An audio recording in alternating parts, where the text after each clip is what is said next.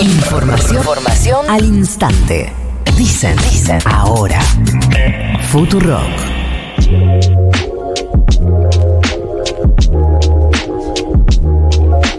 Por supuesto es hincha de River Power Duke. Eh, debe ser la persona con la que más hemos conversado en el aire y fuera del aire durante los últimos años, por lo menos, no sé si... Y no sé si es bueno para ella eso. No, pobre, pero- por supuesto que no. Sí, si no pasó. contamos el último año, bueno, durante este ciclo seguro que debe haber sido la persona a la que más consultamos. Estoy hablando de Carla Bisotti, ministra de Salud de la Nación. Gracias, Carla, por venir. Gracias por la invitación. Buen día a ustedes y a la audiencia. Ahora retranca, ¿no? Bueno, comparado con un poco más. comparado con... Quiero hablar de mm, lo que pasó esta semana, que fue la reglamentación de la ley de cardiopatías congénitas, que nos cuentes un poco qué significa esa ley y que además había generado tanta controversia al momento de ser aprobada porque eh, la Libertad Avanza no la había apoyado porque tenía que hacer una inversión el Estado. Así exactamente fue. Nosotros en, en Argentina eh, y en el mundo, las cardiopatías congénitas son un problema para la salud pública, son una causa de mortalidad infantil importante. En 2008, Argentina decide tener un programa nacional de cardiopatías congénitas, empieza a trabajar con el Garrahan como cabecera de esa red para el diagnóstico eh, oportuno, precoz durante el embarazo intraútero eh, y en el caso de la detección, la derivación a un centro de alta complejidad y, ese trabajo en red que, lidera el Garraham y que trabaja con todas las jurisdicciones para eh, el seguimiento, ¿no es cierto? Si es quirúrgico o si requiere algún tratamiento, pero ya identificarlo y tener todo ese abordaje integral que requiere un bebé con una cardiopatía congénita y toda su familia, ¿no es cierto? Tiene más riesgo de tener infecciones, tiene, digamos que tener controles específicos y en muchos casos la cirugía. Ese programa es muy importante, fue avanzando cada vez más eh, y, y bueno, lo que pasó ahora fue que se sancionó la ley, se promulgó y esta semana el lunes anunciamos la reglamentación, el decreto reglamentario para asegurar ese programa con rango de ley, ese derecho, este, y que, eh, no corra ningún riesgo. Lo mismo está la ley del, del plan remediar también, lo mismo eh, sucedió con el programa de vacunas, que también fue ley reglamentamos la ley. Como vos decís, la Libertad Avanza votó en contra eh, porque representaría un gasto para el Estado y que, digamos, de eso se tiene que encargar cada uno libremente, individualmente. Eh, y lo que hace este plan justamente es que de mil niños y niñas en lista de espera para cirugía cardíaca, ahora tenemos cero listas de espera, y que la mortalidad por malformaciones congénitas y por malformaciones cardíacas disminuyó a la mitad de 2008 a 2021 de este alrededor de 1.400 a 1.200 y de 800 y pico a Eh, 530. Carla, ¿qué es lo que cambia? eh, perdón, Florcita, eh, pero ¿qué es lo que cambia con la ley que se pasa de eh, la existencia de una lista de espera a la nulidad de lista de espera? No, en realidad no es por la ley, es por el programa. Lo Ah. que hace la ley es asegurar ese programa, Mm. digamos, que no venga alguien y diga que es un gasto para el Estado y que lo puede sacar. Una ley lo obliga a dejar. es una discusión en materia de salud si se invierte para prevenir, entonces después no, no hay un gasto. Entonces eh, hay como una discusión respecto de dónde se pone la plata, si antes o después. Sin lugar a dudas, la promoción de la salud, la prevención y, y, digamos, muchas inversiones eh, después evitan costos de atender gente enferma, pero también, eh, digamos, desde, desde este espacio político, desde nuestro lugar, al no ver la salud como un negocio, como un mercado, digamos, hay, eh, digamos, roles del Estado que aunque no sea, digamos, una inversión que te dé ganancias, eh, tenés que estar, que es atendiendo a los bebés que tienen una cardiopatía congénita en cualquier rincón del país, que no sea que si no tenés este o una prepaga o plata para poder pagar esa intervención o ese seguimiento, que no es solo la intervención, es un seguimiento a largo plazo, es una mirada integral, son controles, este no no, no puedas tener acceso a la salud. Eh, Carla, durante tu gestión, que me parece que una cuestión medio em, colateral de lo que fue eh, la pandemia, se empezó a hablar mucho más conscientemente y mucho más frecuentemente de salud mental. Las propias características de eh, uno de los eh, candidatos a presidente que tiene la Argentina, estoy hablando de Javier Milei, no quiero tampoco hacer un, enigmático, eh, hizo que por su, por su forma de hablar, por determinadas gestualidades, por determinados modos, volvió esta cosa de eh, diagnosticar por televisión, digamos, desde, desde tu lugar, digo desde, mm, desde el tratamiento más eh, puro del, del debate y no eh, la cuestión netamente electoral. ¿Te- ¿Tenés alguna mirada, alguna evaluación de eh, el tratamiento que se le dio a la salud mental en el marco de la campaña? Mira, la verdad que es un tema eh, bien, bien complejo y delicado. Eh, lo dijiste vos, siempre criticamos los diagnósticos de, de salud mental en, por televisión y me parece que no es algo para hacer eh, en función de lo que dice la ley, en función de eh, quienes venimos trabajando en ese, en ese tema en relación al estigma, la discriminación y sobre todo el de conocimiento de cualquier diagnóstico por televisión. Eh, distinto es que alguien opine o, o- o pueda transmitir que, digamos, para, para presidir un gobierno eh, hay que tener templanza, hay que tener tolerancia, hay que tener cierta estabilidad emocional sin hablar de un diagnóstico de salud mental. A mí me parece que habría que dividir esos, esos dos, este, digamos, ejes eh, que son totalmente distintos. Una cosa es diagnosticar a alguien o reírse o, o- generar, digamos, estigma, discriminación y, y me parece que ese no es el camino. Y otro es eh, de- decir que hemos algún candidato u otro tiene hemos mucha más tolerancia, templancia, estabilidad para poder discutir un proyecto, no enojarse, disputar ideas y enfrentar una situación de muchísimo estrés este, y de muchísima necesidad de consenso. Son dos cosas muy distintas. De hecho, eh, perdón, Florita, pero me acordé de. mm, eh, miren lo que voy a citar, ¿eh? Viviana Canosa habló para justificar su ahora nuevamente inclinación en favor de Javier Milei, después de que lo haya apoyado durante muchos años y después le haya soltado la mano cuando de su canal le pidieron que deje de hacerlo. Em, citó a un eh, psiquiatra, que no recuerdo su nombre ahora, pero la explicación de Canosa fue, bueno, yo hablé con un psiquiatra que eh, me dijo que entre un, psiqui- en- entre un psiquiátrico y un psicótico, identificando a Milei como el psiquiátrico y a Massa como el psicótico, es mejor votar un psiquiátrico porque un psiquiátrico se lo puede medicar. Digo, para tener en cuenta el contexto de, Ah. lo que se está eh, Todo debatiendo. diagnosticado en la tele. Sí, No lo había Muy escuchado. bueno. no, menos mal. Sí, te Eh, agradezco que me lo digas. Carla, em, yo sé que ya no se usa más hablar de la pandemia, pero, y además porque ya eh, son recuerdos horribles para todos, pero en ese momento se hablaba del análisis de la situación con la poca información que teníamos. Ahora aparece a la distancia un poco más de información, sobre todo de cómo cada país abordó esa situación y algo que se hablaba mucho ya hacia el final de la pandemia era que la Argentina estaba eh, midiendo bien sus números, digamos, los resultados de lo que había pasado y esta cu- cuestión de el exceso de mortalidad que suele calcularse todos los años en todos los países y que cuando ocurre una pandemia a veces el exceso de mortalidad está comprendido eh, en el exceso de mortalidad está comprendido lo que sucede a partir de la pandemia. Ahora con estos números, ¿se puede evaluar un poco mejor el lugar de la Argentina y el modo de la Argentina de calcular eso en la región sobre todo? Sí, eh, claramente dos o tres cosas. Primero, eh, lo que sucedió fue la crisis humanitaria más importante de los últimos 100 años. Nunca ningún país pudo haber salido bien de ahí. Eh, falleció gente que no se hubiera muerto si no hubiera estado esta pandemia y hubo exceso de mortalidad en todos los países.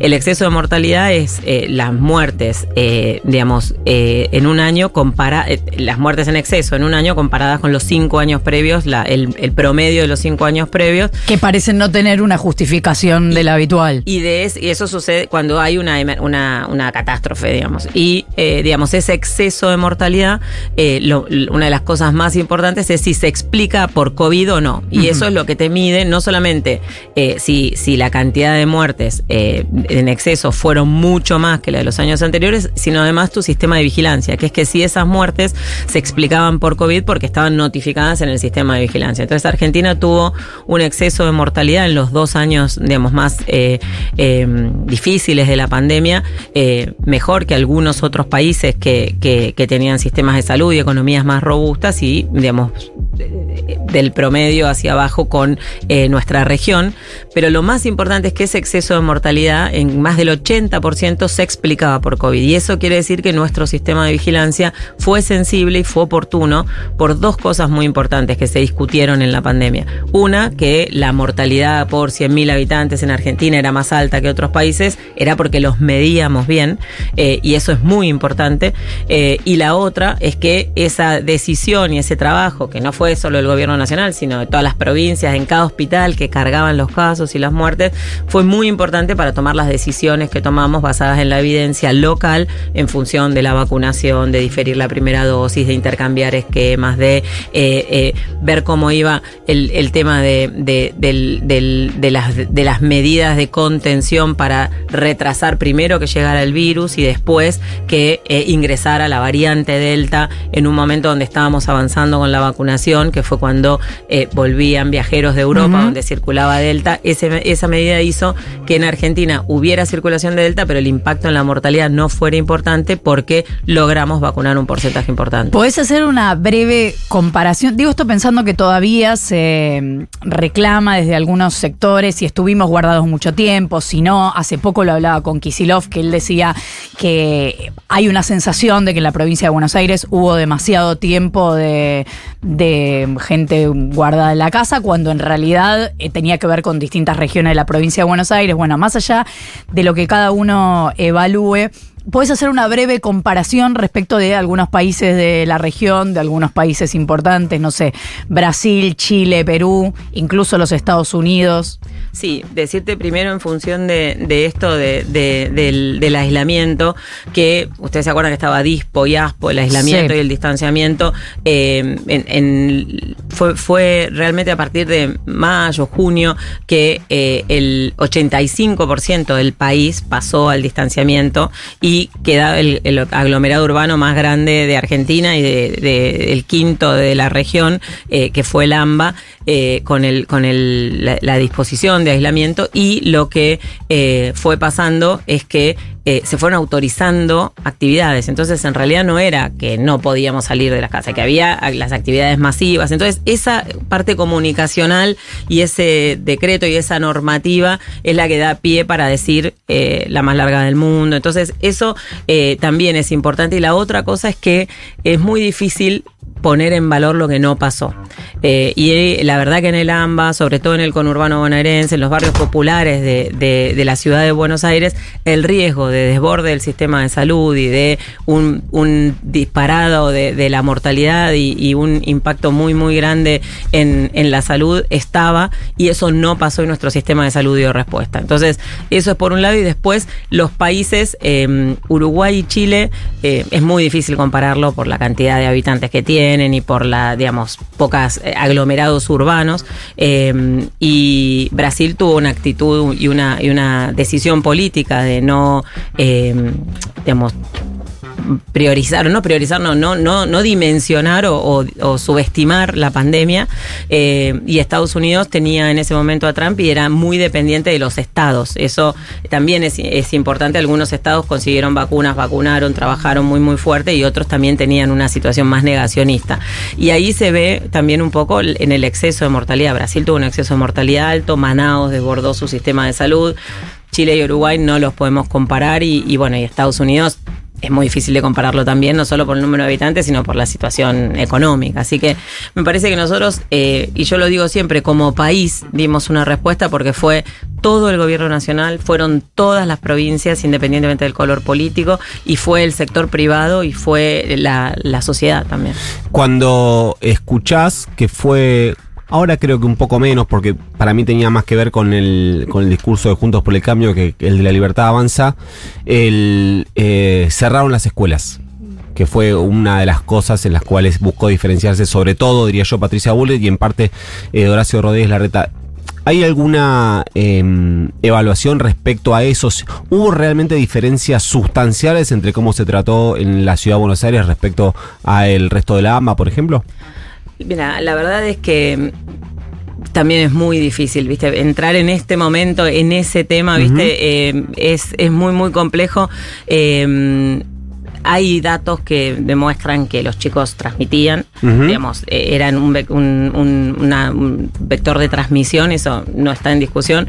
No está tan claro que eso haya impactado en la mortalidad. Y por otro lado, la ciudad de Buenos Aires es la, la jurisdicción que ha tenido la mayor mortalidad, pero tampoco se puede adjudicar a eso porque, eh, digamos, era el aglomerado, un aglomerado Claro. urbano muy, muy grande. Entonces, eh, si uno quiere decir algo, puede decir cualquiera de las dos cosas. Este, O sea, hay realidad. argumentos y datos para sostener todas las posturas. Ex- Exactamente, digamos, y, y, digamos, es entrar de vuelta en una situación de que si yo te digo Ciudad de Buenos Aires tiene mayor mortalidad porque abrió las escuelas, es, inexacto. Y si yo te digo, digamos, estuvimos perfecto porque, Ujú. ¿entendés? No, no, no. Sí, y saliendo del contexto campaña, pero quedándonos en el universo eh, niñez, acá desde la ignorancia total, porque por ahí para nosotros pasó un montón de tiempo y la realidad que en términos históricos pasó muy poco respecto de eh, la, la pandemia.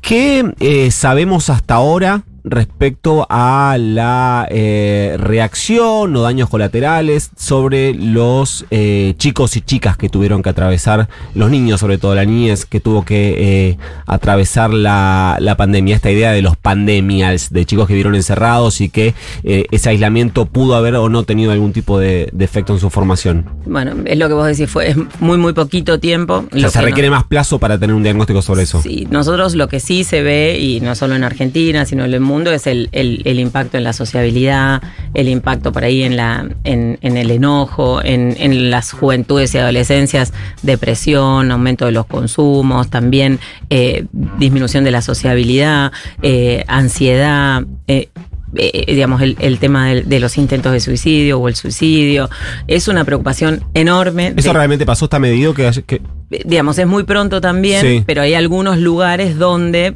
digamos, en algunas ciudades inclusive, se ha visto que, digamos, es, es un momento, lo que tampoco se sabe si eso es, este, se va a sostener o eso también sucedía antes de la pandemia, que en alguna ciudad sucede al- alguna situación puntual en relación al suicidio y se maneja de alguna manera y después hay por ahí alguna, algunos, algunas eh, eventos más que suceden en ese contexto. Pero eh, sí en el mundo también se está viendo un aumento de, de los intentos de suicidio en las juventudes. Y el impacto que ha tenido la salud, la pandemia en la salud mental ha sido universal, no es solamente en las niñeces y en las juventudes, en las personas mayores, eh, digamos, la, confianza, la posibilidad de salir de, de- de- digamos, genera también tipo temor para, pa- para salir y sociabilizar. Eh, la verdad que el impacto eh, es importante. La medición y la cuantificación me parece que todavía falta, pero es un poco lo que vos decís. Fue hace muy poquito, parece que pasó hace un montón. Cada uno y cada una lo trata de, alejar porque fue un hecho muy traumático eh, que todavía no lo dimensionamos ni, ni personalmente ni colectivamente. Tres años de nuestra vida en pandemia en una situación de muchísima tensión, independientemente de, de nuestro rol, de, de nuestra etapa de la vida, de nuestra situación económica, social. Eh, es un- una situación constante de tensión, de temor a enfermarnos, que se enferme alguien que querramos, y transitamos la enfermedad aislados, esperando a ver si no nos bajaba la saturación, la preocupación laboral, el no poder viajar, familias separadas, el, la, situación paró el mundo entero y la verdad es que, digamos, eh, es, es algo que, que- cuesta muchísimo incorporar y que el tiempo le va a dar una perspectiva. Impacto en la salud mental hubo, impacto en la salud en general hay todavía porque eh, tenemos diagnósticos de cáncer tardío, eh, enfermedades crónicas no controladas, bajaron las coberturas de vacunación. Entonces, la verdad es que el, el- el impacto todavía está sucediendo, no por los casos de COVID, sino por, digamos, lo... lo Claro, estamos transitando la situación todavía. Estamos transitando, digamos, una situación eh, que no es la pandemia, pero, digamos, es el impacto que, que ha dejado la pandemia. ¿Qué es lo que te produce más bronca cuando se hace la evaluación de la pandemia? Porque me imagino que además en ese momento, como estábamos diciendo, eh, se resolvía en función de la información que había y además de los recursos que había, porque recordemos que no teníamos Ministerio de Salud sino Secretaría hasta que mm, cambió la gestión. Y eh, a, ve- a veces aparece esto que decía Nico de la cuarentena más larga del mundo o los chicos eh, no iban a la escuela. Aparece la foto de eh, el, el presidente en una celebración. Aparece esta eh, acusación de la vacunación VIP por un universo de funcionarios que se mm, eh, vacunaron y que eso ayudó o, generó la salida de Ginés del ministerio. ¿Qué es lo que más bronca te da para el recuerdo general cuando escuchás los reclamos que algunos hacen respecto de cómo se cubrió la pandemia desde el Estado?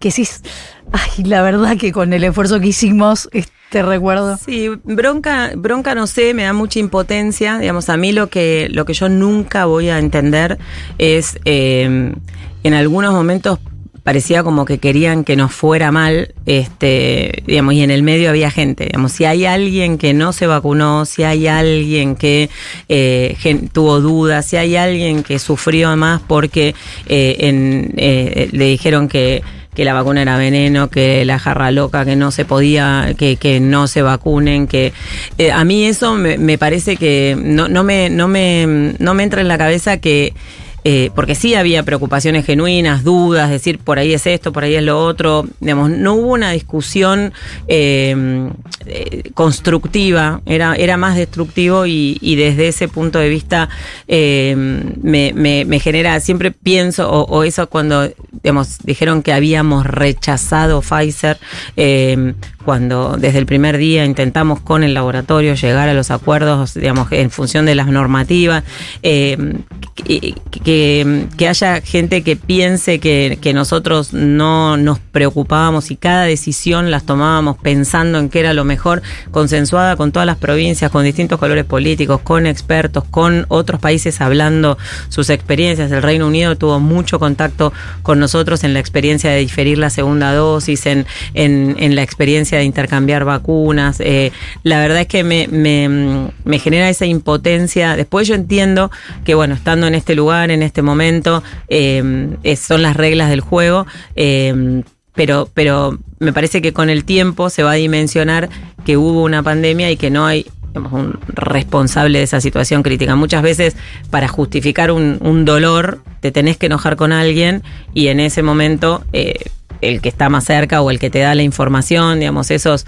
reportes que dábamos todos los días, hay algunas personas que las enojaban muchísimo y otras personas que todavía hoy, yo voy por la calle y me dicen, en ese momento te escuchábamos a las 8 de la mañana. Entonces, me parece que cómo transitó cada uno la pandemia hace que focalice en, en- en- en quien era más visible o con empatía y agradecimiento o con enojo. eh, y después también, digamos, hubo errores. Lo que vos decís también generó enojo y eso hay que hacerse cargo y, hay que hacer la autocrítica también. Claro, nos quedan nada, 30 segundos, pero me están eh, preguntando oyentes y amigos respecto a la eh, vacuna del dengue.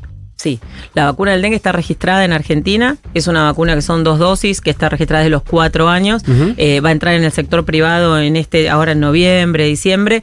Es una vacuna muy compleja para pensar en el sector público. Todavía no tenemos una recomendación de nuestra Comisión Nacional de Inmunizaciones ni de la Organización Panamericana de la Salud. Se está evaluando porque no es que se pone en el calendario a los dos, cuatro y seis meses y, Y ya ya, está. está sino que es una franja de edad enorme y es muy difícil ver dónde, porque eh, si bien acá hubo dengue o en algunos lugares hay casos de dengue, no es lo mismo que haya dengue importado, que haya dengue autóctono o que haya circulación sostenida endémica de dengue. Así que todavía falta para calendario. Y la última para cerrar, hubo debate esta semana, en realidad reclamo de algunas asociaciones por la falta de insumos médicos. ¿Está solucionado el asunto? Estamos trabajando desde el hace muchísimo con la Secretaría de Comercio, con el Banco Central, eh, con AFIP, con Aduana, eh, con todas las cámaras y todas las, las, empresas eh, para poder. Lo de las IRAS, las importaciones está, digamos, resuelto, ya está el circuito armado. Estamos trabajando el tema de la liberación de los pagos de los insumos críticos y eh, estamos trabajando también porque una vez que eso está resuelto, entra, eh, digamos, la especulación financiera. Nos importamos los insumos al dólar eh, oficial y después eh, la, guardamos los stocks para ver si aumentan los precios o lo queremos cobrar al dólar. Lo queremos, no, lo quieren Ah, cobrar al dólar. me quedé Eh, pensando, no, no, ¿quiénes? No, no, no, estaba por eso, te vi la cara.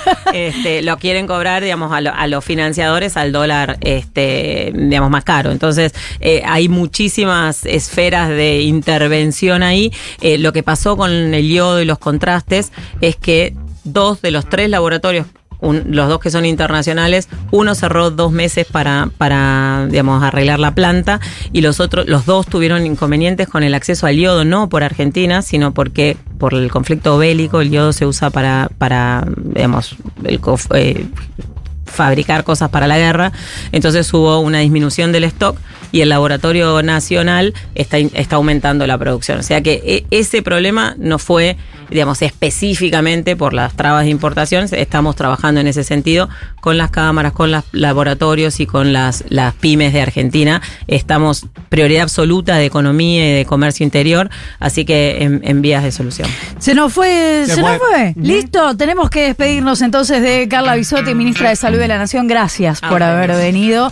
Estamos además eh, en YouTube. Esto va a salir en el, YouTube de Futurock, así que después. la transmisión limpiando la mesa. Y porque tiraste el agua, Roberto. Mira cómo le metieron la canción de River Plate a Carla Bisotti, que igual todos deseamos, por supuesto, que mañana Boca gane la Copa Libertadores. Creo que ya la ganó. Quiero decir, propietaria de tal vez los mejores stickers de River que estén circulando. Eso es verdad también. Eso es verdad. Y queremos agradecerle a Leo Valle que eh, nos estuvo grabando acá con un calor porque le mete una cantidad de luces y cosas en la puesta en el aire de este programa. Sí. Power Duke en la musicalización, Pablo 30 en las redes sociales y producción de audios, Valentina Dazzori en la producción periodística, el señor Eduardo Santáquita en la coordinación de aire, Ian Ayesa. Eh, me queda por decir, ah, de paso les digo que nos vemos esta noche con algunos a las 8 de la noche en el Museo de Vita, que es un lugar re precioso, donde está ahora la Feria del Libro Peronista y vamos a estar presentando con la Inca eh, Fabio Vigente. Así que vamos a hablar de Leonardo Fabio. Vénganse a las 8 de la noche en la ciudad de Buenos Aires al Museo de Vita. Y no sé, Fiorentino, nos encontramos el lunes con una copa más en la Argentina. Dale, sí, seguramente. Ojalá. Seguramente, ojalá les deseamos lo mejor. A los bosteros, besote grande y se quedan en muy buena compañía con Crónica Anunciada. Madruga para que nadie te madrugue. Chao. Una cara recién informada después de una buena dosis de Ahora dice Futurock FM.